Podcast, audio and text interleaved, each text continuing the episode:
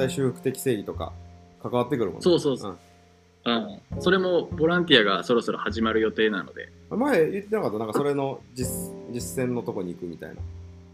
そうやね。この前トレーニングがあってそのやろうとしてることは、えー罪を犯してプリズンに牢獄に入った刑務所に入った人がえーっとね仮釈放としてこう社会に戻ってきてでその人がちゃんと地域共同体に復帰できるように助けをするっていう。で発想はこのサークルを作って、えーうん罪を犯した人たちが集まってでそこに罪を犯してない人も混じってうんうん、で今何に苦しんでるかとかをこう分かち合って罪牢獄に、えー刑務所に長い間入ってた人が馴染めるようなこう助けをするというか。でその助けをするサークルメンバーっていうねんけどその、まあ、サークルってこうなんていうの？輪やな。助け合いの輪みたいな。サークルメンバーになるためにはボランティアのトレーニングを受けなあかんくて、うん。それをこの前1回受けてきて、あと何回かボランあトレーニングがあるのかな？でそれをまあクリアしたら、サークルメンバーとして実際に働いていくみたいな感じになるんですけど、はい、で今度インタビューっつって、まあ、面接試験みたいな感じかな、え。ー、があるので、そう。で、それで、こいつあかんわって思われたらもうできないんですけど、言いのといてください。そそれは行ってみてまだその実態分からへんから何とも言えへん感じ。ああ、そうやな。いや、でも、なんか要するに、刑務所に入ってた人と友達になるっていうことやね。なるほどね。そうそうそう刑務所の中の人だけじゃなくてしかも刑務所の外でもギャングの仲間たちだけじゃなくてそうじゃない人たちとの輪を作っていくっていう発想。うん。で困った時にギャングメンバーに頼るんじゃなくてで頼ったらそのドラッグ売ったら金になるでみたいな感じになっていくからその負のサイクル続いていくから、うん。っていうじゃなくて、うん、俺らみたいな、まあ、外国人であってもなんていうかな法律に触れない、破らない生き方うん。をしてる人たちの多分コミュニティにこう参加していくみたいな発想なんかな。うん。でもなんかそのトレーニングのリーダーが言ってたのはあくまでサークルメンバーボランティアが教える立場になったらあかんっていうのをずっと言ってたのね。うんうん対等じゃないといううか、わ素晴らしい。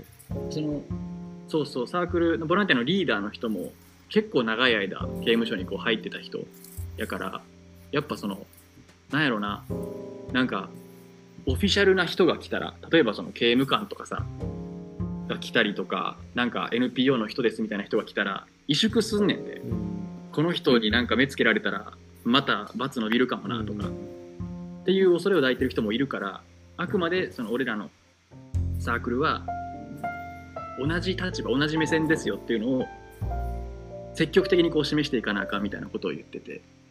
だからそれはなかなかやっぱな罪を犯した人をこう見下すっていうとか、まあ、こ怖がるゆえにとかもあるかもしれへんけど、うんうんうんうん。っていうその偏見というかみたいなものをこう変えていくプロセスでもあるんやなっていう。彼らが変わるんじゃなくて俺らも変わっていくっていう。それでこう社会が変わっていくみたいな多分のが究極の理想としてあるんちゃうかな。与える与えられるがちゃんとこう対等になるというか。そうそうそうそう、んんんそれめっちゃ大事。俺も小学生たちと遊んでて、それがほんま大事やなってほんま思わされる。わ。そうやな確かに。これで俺に立場が生まれたら、うん。ちょっと関係性変わるんかなって思うし立場っていうのは例えば？例えば俺が塾始めてそこに塾に来てで俺が先生とかお金が発生して親が行かせてる場所ってなったら、もう全然変わってくるやん、今の来ても来ん。でもいい秘密基地のおっちゃんと全然変わってくるなっていううんうんうん。ことを思って。なんかそれと結構似てる。そう。確かに確かに。だからそうやね。俺もすっごい多分大事な訓練の時になるやろうなと思うし。でもなんか純粋にさっき言ったけど友達になるっていう仲間になるっていうのも忘れたらあかんなと思ったな。なんかそれが自然な形やん人間の。こう神の形としてでしかも共同体として作られたっていう意味ではなんかこの人がいい人間にならなとかっていうのが先行したらさ、うん。こう教育的になってもまうし偉そうになってもうたりするし。でもなんか仲良くなる中であこいつのいいとこ真似したいなとかさもちろんそうお互いに多分起こりうることやけどっていうのは多分信頼できる関係の上に成り立つものというかやっぱ俺もなんか俺にこう教えようとしてくれる人じゃ来る人じゃなくても例えば後輩とかでもこの生き様かっこいいなってなったらやっぱ学ぼうっていう態度になるしそれがやっぱ自分のあかんとこ直してくれる要因にもなったりするしまたお互いにこう尊敬し合って信頼し合う関係を作るっていうほんまにシンプルなところが大事でそれを忘れんようにせなあかんなっていうのを思いましたね。いやほんまそう。あのほんまそうやわ。俺はほんま今祈ってんのはもちろんこれがなんか神の計画の役に立つことやけどで例えば教会ができるとかえっ、とクリスチャンがどんどん起こされていくみたいなのを祈るけどまず俺の下心を消してくれって祈るもんな。うん。前もまあちらっと言ったと思うけど、ほんまなんか連動しようとする心がうん。うん。違う。ちいや違うって言っちゃうとなんかあれやけど、難しいとこにうん、うん。でもほんまにほんまにそうやな。やろうとしてることは俺の行こうとしてる方向と一緒というか。うん。でなんか俺は結構その聖書が示してるのってこう人間のほんま本質的なところでそれをこう文化にどう適用するかというところまではなんかあんまり縛ってないなって俺的には思ってて。でも俺が特に聖書の中で興味あるのはやっぱこうなぜこうなのか人はっていうところで、うん。俺が最近ほんまに思うのはえっとみんな恐れとか不安とかビビってるからうん罪を犯すんやなと思うねうんでそれがやっぱ創創世記とかそのアダムとエヴァのとこに描かれてると思うしそのうん。恥が入ってくるっていうのは隠したいっていう思いが来るっていうのは恐れからやし、うん無知からやしなんかそこら辺の根源的なところとそれをどう解決してくれるのかっていうところはなんかそのうん。文化以前のところやから、うん。なんかそれをやっぱこうなんていうかな弱い立場の人と接する中でそこの接点がある中でそのうん。こっちが学んでいくというかうん。っていうところがほんまに大事やなっていうのを思っている。うん。いいですね。なんか文脈はジョージと俺でちゃうけど多分同じことを学んでいくと思うのでなんかそれぞれでそれぞれのフィールドで経験したことを話し合っていけたらいいですねこれから。うん。いやほんまほんまそうっすね。俺の前ちょっとやって言ってたあのベビーダンスオンラインベビーダンス教室でメッセージ。でで前ちょっとその人と話す機会があってで体内記憶の話をしてた、その人。ああ赤ちゃんのやつそうそうそうそう。そうそう生まれる前の記憶。これはちょっとオカルトチックになるというかなんかはいはいそっちの話にもなり得るんやけど。うんなんか、うん。でそこでやっぱ思ったのは赤ちゃんにはやっぱ神様のなんていうかなほほんま無条件の愛があるというかほんまに尊敬すべき愛を持ってるのは、うん赤ちゃんやなと思ってんな。それ話を聞いて思ったの。うんでもほんまに俺はその存在からいっぱい学ばなあかんというかうんうんうん。教えられなあかんねやって今2人目が生まれた今まさに思っておりますよねなるほどね。いや、なんかジョージが、あの、ノートで出産連歌、連歌？やってるやん。うんその、生まれた時の様をこう、短歌で読んでるやんか。めちゃめちゃ良かったね。ありがとめちゃめちゃ良かったし、うん。なんかやっぱ、極限状態や。奥さんがあ生まれるってなって、えータクシー呼んだけどタクシー来んくてとかや、多分そうや。な。車、お母さんについてきてもらってみたいな。感じの中でやっぱその臨場感がめっちゃあるしやっぱその中でしか読まれへん歌出てくるやろうなみたいなのを感じたのとあとねそういいくつかあったんやけど読んでいいっすか？ジョージのやつ。あいいっすよ。ありがとうございます。うん、そうこんなにもこんなにもその鳴き声が待ち遠しいとは思わなかったこんなにもこんなにもその鳴き声が待ち遠しいとは思わなかったとか。もうなんかそのうん赤ちゃんの無条件に愛されて生まれてくる赤ちゃんへの参加みたいな感じだなこれは。っていうのもすごいいいなと思ったしあとこれね俺めっちゃ好きだったのが一つでも違えば今はなかったと。今日一日もああこれまでも。一つでも違えば今はなかったと。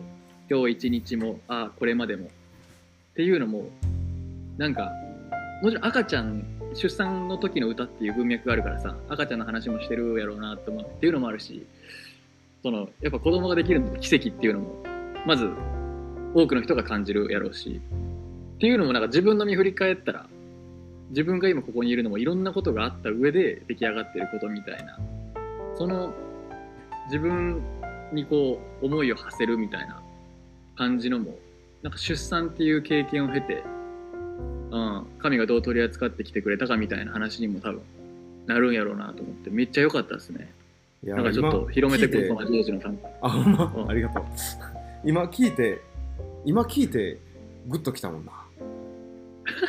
自分の短歌うんいいの読んだなっていいの読んだ。いいの読んだし、えっと、これも、まあ、裏話やけど、その、ちょっと緊張感あったのよ。えー、っていうのは、へその方が巻きついてて、ええでそれそんなにこう大変な話じゃないねんけどまだ、うん。まああることで。でもやっぱちょっと緊張感あって。こそうやな。うおおっと思った。俺はなんかその感覚的に。それがだうん。誰かが何か言ったとかその先生が、えっと、やばいですって言ったわけじゃなくてめっちゃ穏やかにいてくれたの。逆に言うと。その先生がすごい腕あるから、うん。落ち着いていてくれたんやけどなんかやっぱこう空気が流れてて。うんうん。そそこのそのほんまに奥さんとこう祈りながらうん。こんなにも鳴き声が待ち遠しいとはっていう。うん。それはなちょっと今思い出しちゃった。いいななんかそれ聞くとまた深まるねうん。読み方が。いやだからいやでもほんま当たり前じゃないってことって大事やなと思って、うん。うんそうね。いいっすね。うん。いやーいいっすね。なんか締めの締めの一種もねなんかこれをじゃあ読んで締めますかって感じだけど、そのいろいろある今まで読んできたその短歌の出産の短歌の中の最後が思い出の熱が冷めてしまう前に味噌一文字に閉じ込めてしまえっていう。のもなんか作品として成立してるなと思いましたね。これはいいしこれは新しく生まれた赤ちゃんが後に文字読めるようになってとか読み返した時にもあそんな感じやったんやっていうのをこうロマンチックにロマンチックにというかドラマチックにでもいいかこう受け取れるっていうのがいいなと思って。あー結局最後短歌の話になったけど。人生と。信仰をこうなんていうかな。を、うん、心に響く心つかまれる感じで表現してくれてる短歌やなっていうのをジョージさんの連作を読んで思ったね。ああありがたい。ありがとうございます。いやー。いやでもありがとう。ありがとうございます。短歌で始まり短歌で終わったねいいね。いやほんまにでも閉じ込め閉じ込めれるね。短歌ってね。そうね。うん。俺あのー、い一人目の時も子育て短歌を読んでたのよ、うん、えーっと子育て短歌も読んでたしあの何やな。ちょっと待ってな。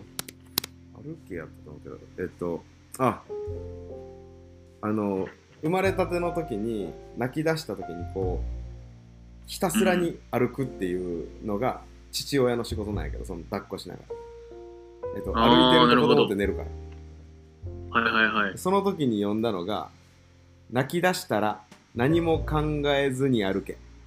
妻が少しでも眠れるようにっていう歌なんだけど。おー。あいやなんかそのいややっぱそこにこれな俺今でもちょっと泣い泣きちゃうというかあのこの時の気持ちがなんかこうう、ん。蘇んねよな。多分映像よりもこっちの方が蘇ってくるあ感じがして。なるほどね。これいいんすよ。これいいんすよ。